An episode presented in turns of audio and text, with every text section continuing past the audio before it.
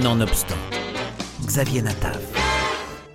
Sorti récemment aux éditions Hugo BD, Victor Franck, Un héritage pour l'humanité, un roman graphique signé Pascal Bresson au scénario et Jérôme pour le dessin. Un ouvrage qui retrace la vie de cet ancien étudiant en médecine qui sabote en 1938 les ordres reçus par les nazis et refuse de livrer des malades et handicapés mentaux pour un programme d'essai d'euthanasie. Pascal Bresson. Alors Victor Frankl, c'est un sacré personnage. Victor Frankl, c'est un homme euh, euh, un peu méconnu en France, quoique. Euh, il commence à, à devenir euh, célèbre dans les écoles de psychologie et psychiatrie. Par contre, il est connu partout dans le monde. C'est un juif autrichien psychiatrique et en 1938, quand le Reich est arrivé en Autriche, c'est à lui euh, qu'on a demandé des malades mentaux, puisqu'il était directeur de l'hôpital psychiatrique de Vienne, des malades mentaux pour euh, faire les premiers essais de gazage. Alors euh, Frankel, évidemment, qui était un humaniste et qui était juif aussi, s'est refusé. Et pour avoir refusé, s'est retrouvé dans les camps euh, avec toute sa famille. Et toute sa famille a été exterminée, sauf lui. Et euh, Frankel a utilisé ses dons de psychiatre, de psychologie, de neurologue pour observer chaque déporté dans les camps et pour en tirer une conclusion euh, qu'il appellera lui plus tard la logothérapie, c'est-à-dire donner un sens à sa vie. Né dans une famille juive en Autriche en 1905 et professeur en neurologie et en psychiatrie, il a toujours eu l'ambition de devenir médecin et s'est rapidement passionné pour les travaux de Sigmund Freud. C'est probablement ce qui l'a orienté vers les neurosciences. Il était à Vienne, il y avait plusieurs, euh, plusieurs courants, on va dire, de, de, pensée, Freud, Adler, Jung, et puis son père, à, Victor, euh, était aussi un médecin, donc il a vraiment baigné dedans. Mais Victor, euh, le jeune Victor, on peut dire qu'il était, c'était un enfant précoce, un enfant mûr. Il savait analyser les choses, il savait, euh, il savait observer.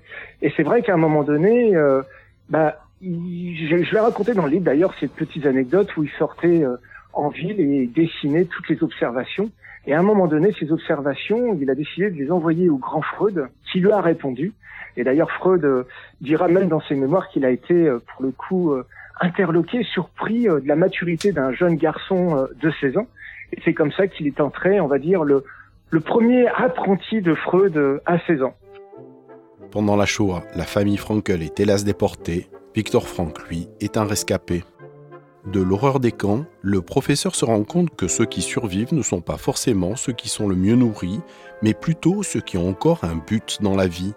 De cette terrible expérience, Frankel va créer la logothérapie, la psychothérapie destinée à sensibiliser l'individu au sens de sa vie. C'est-à-dire qu'en fin de compte, euh, il va quelque part adopter sa souffrance, euh, il va vraiment maîtriser la souffrance et la douleur, l'horreur, il va transformer tout ce qui est moche en beau. Euh, il va travailler d'ailleurs, il, va passer trois ans dans les camps, il va quand même perdre son papa, sa maman, son frère, sa femme qui était enceinte. Et en fait, il, il va observer les déportés.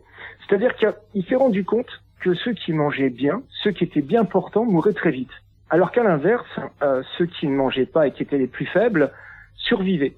Et il s'est rendu compte que ceux qui survivaient euh, se projetaient dans la vie. C'est-à-dire que euh, certains se disaient quand je sortirai des camps, j'écrirai des livres ou je témoignerai, et ils arrivaient à vivre. Et il en attirait justement des, des conclusions où quand on donner un sens à sa vie, quand on anticipait, quand on se projetait dans la vie, quand on positivait sa vie, on pouvait tout affronter. Et il en attirait donc la logothérapie.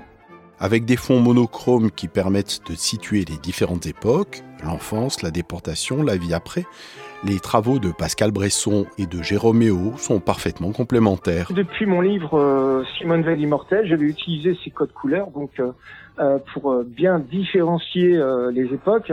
Et comme avec Frankel, Frankel c'est quand même, on commence en 1900 et on finit en 1997. Là, on traverse vraiment toutes les époques, donc il fallait absolument pas que le lecteur se, se perde dans euh, dans, dans l'histoire. Donc j'ai réutilisé ces codes qui fonctionnent bien, puisque à chaque fois les gens sont sont toujours agréablement surpris. Et euh, au moins on sait que voilà, on est en bleu, on est en période contemporaine, on est en en vert, c'est les scènes de cauchemar, et euh, ça fonctionne bien. Et je suis très content de cet album. Euh, dans le sens où euh, je l'ai. C'est un album qui change des autres, même si on parle encore de, de la Shoah, mais je trouve qu'il y a une certaine réflexion, je vais plus en profondeur et puis surtout, comme je, je, je, le dis souvent, c'est un album d'espoir et on en a besoin, on a besoin d'espoir. Un roman graphique qui permet de découvrir Viktor Frankl, dont les travaux trouvent encore un sens à nos jours.